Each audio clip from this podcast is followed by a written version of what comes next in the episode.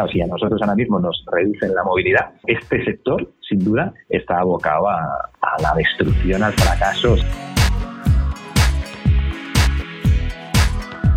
algunos me decían, jo, es que yo no tenía ni balcón. ¿Cómo va a querer la gente de la ciudad venirse de turismo rural? Parece que los hoteles ya no van a ser el lugar en el que se celebren congresos, que cualquier reunión puede tender más a ser un eh, team building, entonces salimos al campo, hacemos unas actividades empresariales. Lo que hace falta es sensibilidad en las personas que vengan al campo, o sea, saber dónde van y no venir como arrasando, ¿no? Los españoles hemos vivido un verano atípico después de casi cuatro meses de encierro forzado debido al coronavirus. Nos hemos lanzado a buscar esas vacaciones que tanto necesitábamos, muchos de nosotros, en los pueblos, en el turismo rural. De ello hablamos esta semana. Informes como uno reciente de McKinsey, una de las grandes consultoras, indican que el turismo nacional, el de proximidad, será el primero en recuperarse tras la pandemia. ¿Podrá el turismo rural aprovechar esta ola? ¿O será engullido por ella?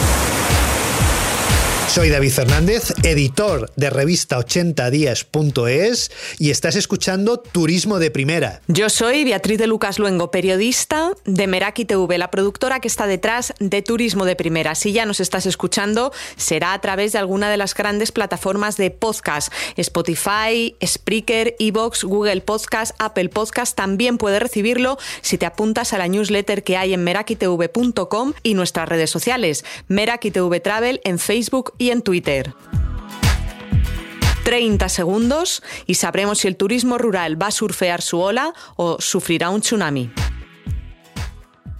Durante este verano los teletipos recorrían todas las pantallas electrónicas repicando que el turismo rural había conseguido un éxito, probablemente uno de los mejores años, y esto parece contradictorio teniendo en cuenta la época de pandemia que vivimos. Pero todo tiene matices.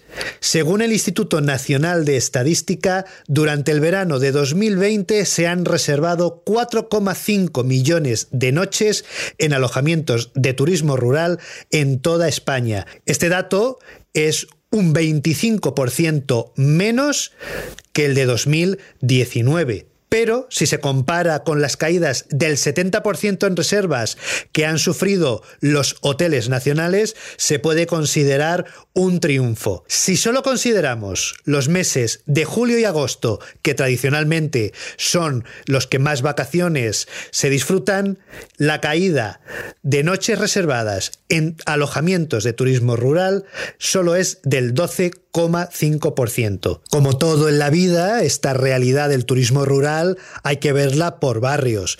Por ejemplo, en Asturias, el descenso de noches reservadas entre los meses de junio y septiembre en alojamientos de turismo rural solo ha sido del 4%. Es una buena cifra si se compara con la caída del 25% a nivel nacional. Y en Asturias, si solamente contamos las reservas que se han realizado entre julio y agosto, estas han crecido con respecto al año 2019, un año sin pandemia de coronavirus. Diego Santos, sociólogo y profesor de la Escuela de Negocios Hostelea, explica el primer pilar para que el turismo rural se perfeccione, la formación. Hombre, yo creo que la satisfacción del consumidor y del cliente es una cosa que incluso el propio Jeff Bezos dice siempre en sus cartas anuales que le envía a sus inversores, destaca mucho este punto porque dice que es algo que no va a cambiar nunca, que el cliente siempre va a estar esperando pues lo mejor por parte de las empresas.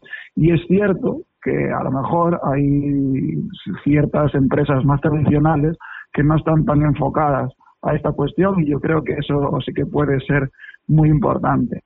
Y luego también puede ser muy interesante y que a veces no tenemos la óptica empresarial eh, cuando son pequeños negocios y negocios familiares, es intentar pues lo que le llaman el cross-selling, este tipo de cuestiones, que eh, vender un poco de todo, llegar a alianzas, colaborar.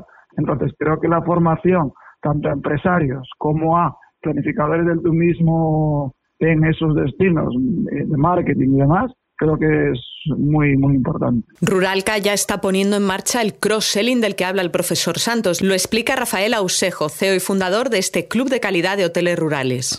estamos desarrollando unos mensajes a través de la comunicación mucho más impactantes en el sentido de intentar generar esa inspiración y sobre todo tocar el corazoncito a los usuarios a través de, promociones o de, o, de, o de contar cosas en base al eje de la sostenibilidad, a, a conocer a, a la gente que está detrás de los establecimientos, también a la gente que, que, están en ese destino o en esa zona, ¿no? como artesanos, productores locales, a intentar hacer como una especie de cadena de favores, ¿no? o sea, trabajando mucho ese eje ¿no? de la comunicación y la sostenibilidad. Al final lo que queremos ahora mismo es estar en el top of mind como marca de, los usuarios. Diego Santos apunta en qué criterios basar las decisiones de negocio del turismo rural. Nosotros, por ejemplo, particularmente lo que solemos repetir mucho es como estrategia que es planificar y medir.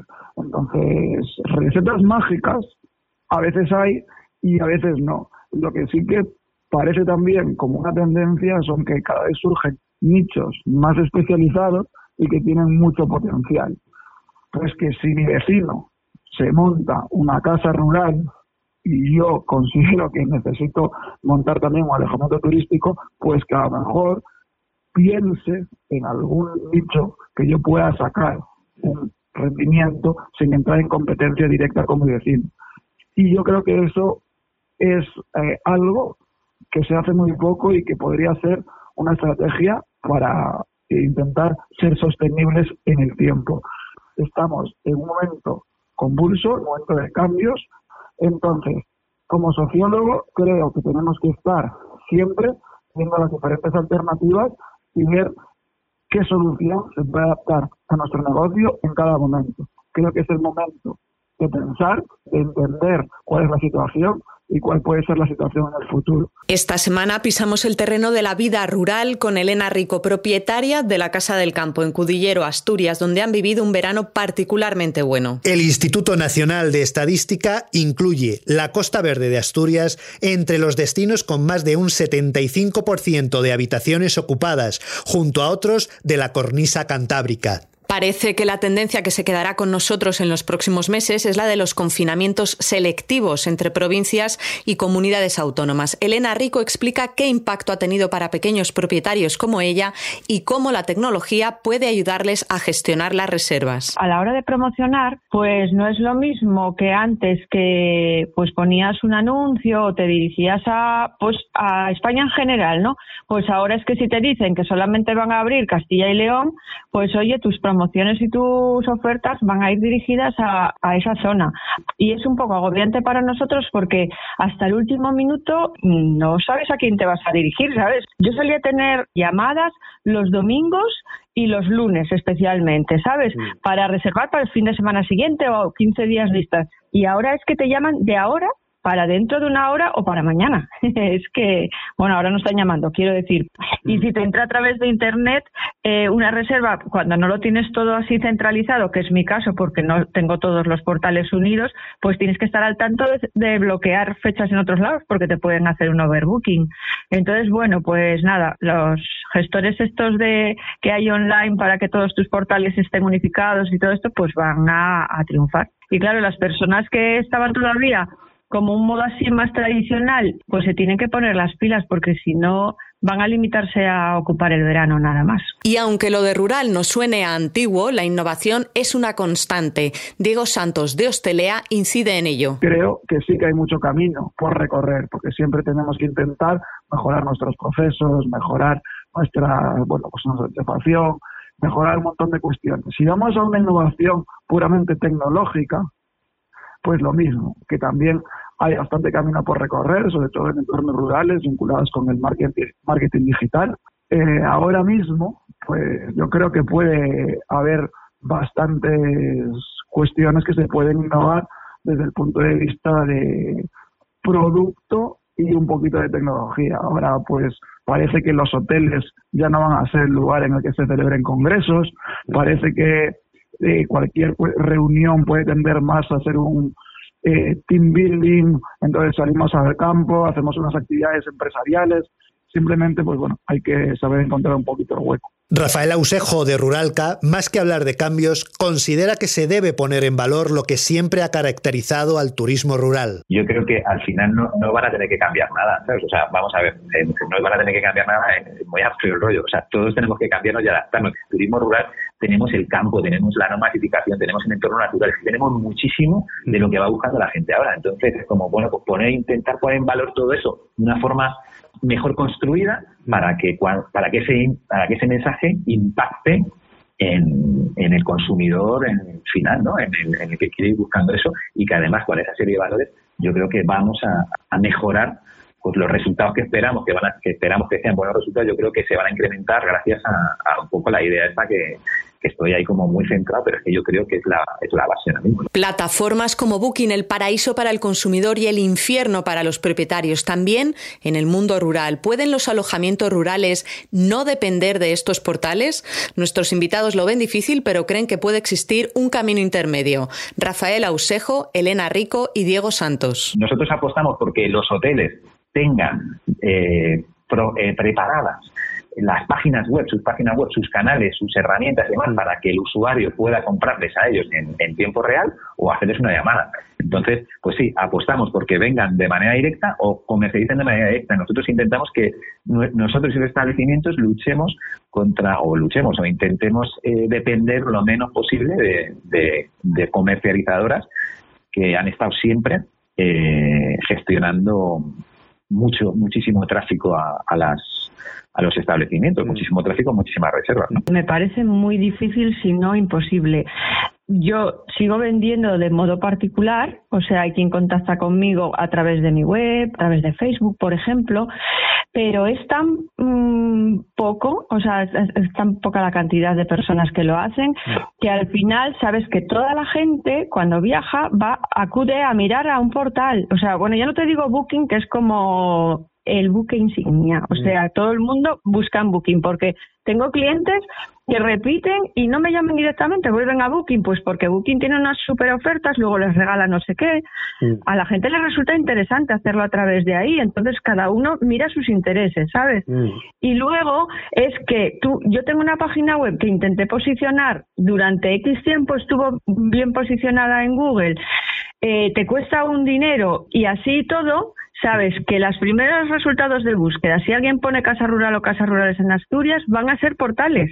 Entonces no puedes competir contra eso. Mm. Hay que buscar un portal que esté bien posicionado y que puedas permitírtelo también, porque claro, es que luego tienen sus tarifas y para algunos es asequible, para otros no. Hombre, es un tema realmente complejo mm. y como todo creo que tiene pros y contras. Sin duda, bueno, se nos tiene que realizar todo, ¿no? Las mismas hortas, eh, booking, eh, pues al final las comisiones que les impone a los hosteleros son muy grandes, que les ha dado una, una visualización que antes no tenía.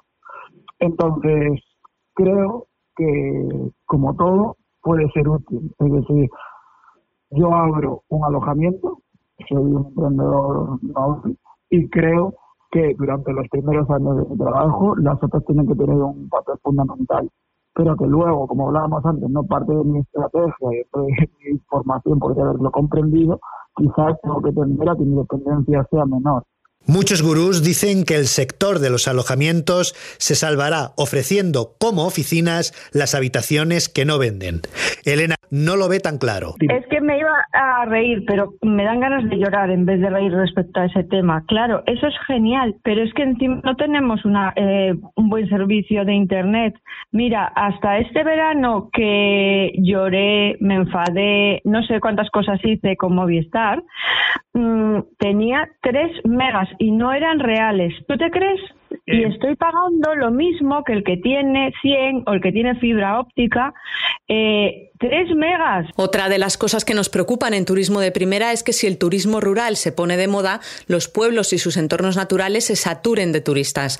Rafael Ausejo de Rural y Elena Rico de la Casa del Campo tienen visiones contrapuestas. Está claro que la España vaciada ahora es la España deseada, ¿no? Y sin duda los entornos no masificados tienen muchísimo, son muy amplios, cabemos todos. Yo creo que no, siempre que seamos responsables a la hora de, disfrutar de ese entorno y no destrozarlo, yo creo que el campo, en los entornos rurales, acogen y pueden acoger cada vez a más gente, están súper preparados. ¿no? se va a masificar ni mucho menos. Lo que hace falta es sensibilidad en las personas que vengan al campo, o sea, saber dónde van y no venir como arrasando, ¿no? O sea, que todo vale porque estamos en el campo, lo mismo que cuando la gente pasea por el pueblo y ve manzanas no, es que están ahí, eh, es como si fuese de ellos, ¿no? Las manzanas están ahí porque un señor plantó el manzano. Pídeselo al señor que posiblemente te dé una manzana, pero no la cojas. Y cuando van a la naturaleza, pues hacen lo mismo. Hay mascarillas tiradas por el bosque, por las playas. Chico, no, eso no. O sea, yo lo que mm, está muy bien que quieran venir, que yo lo entiendo, que quieran salir de las ciudades y el campo es de todos, pero de todos para respetarlo, igual que para disfrutarlo, ¿sabes? Y mucha gente viene, no sé. Es que a mí eso sí que me inquieta porque muchas veces es como, ahora vamos a reconquistar el campo, igual que...